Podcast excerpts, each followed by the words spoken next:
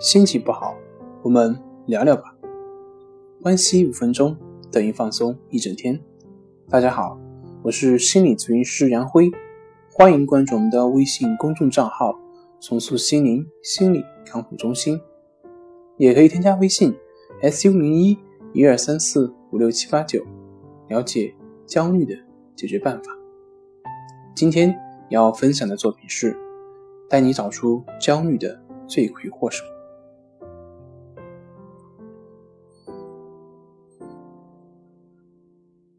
轻微的焦虑会伴随有抑郁、失眠、疲劳等症状；严重的会伴随一些生理的不适，比如头痛、心脏底部有刀割般的绞痛、手脚会有针刺感、喉咙会有梗塞感。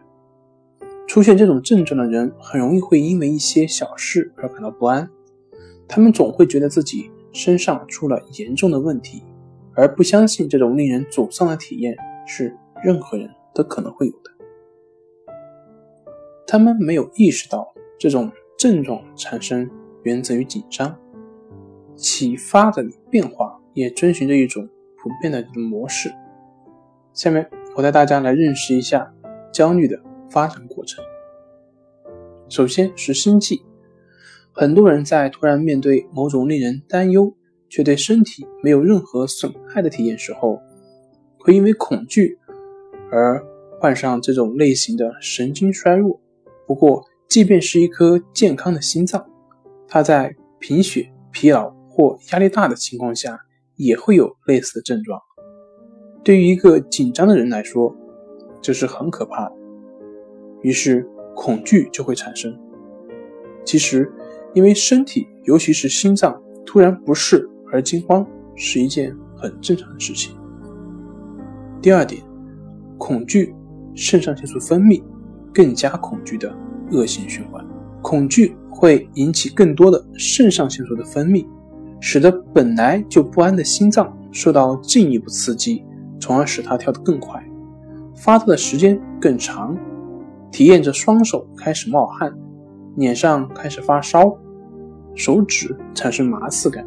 他不仅害怕，还会因为担心有更坏的事情发生在他身上而不安，如此就陷入了恐惧、肾上腺素分泌、更加恐惧的恶性循环。第三点就是恐慌，除了频繁出现的老人的症状外。有些人还会时不时地感受到强烈的恐慌。当一个焦虑的人正在努力恢复平静的时候，突然而来的恐慌会让他多么不安，而整天在这种恐惧下度过是多么的痛苦。实际上，他们恐慌的不是特定的对象，而是那种恐惧的感觉本身。第四是抗争。焦虑患者既不是软弱。也不是智商有问题，恰恰相反，他们通常是非常聪明且勇敢的人。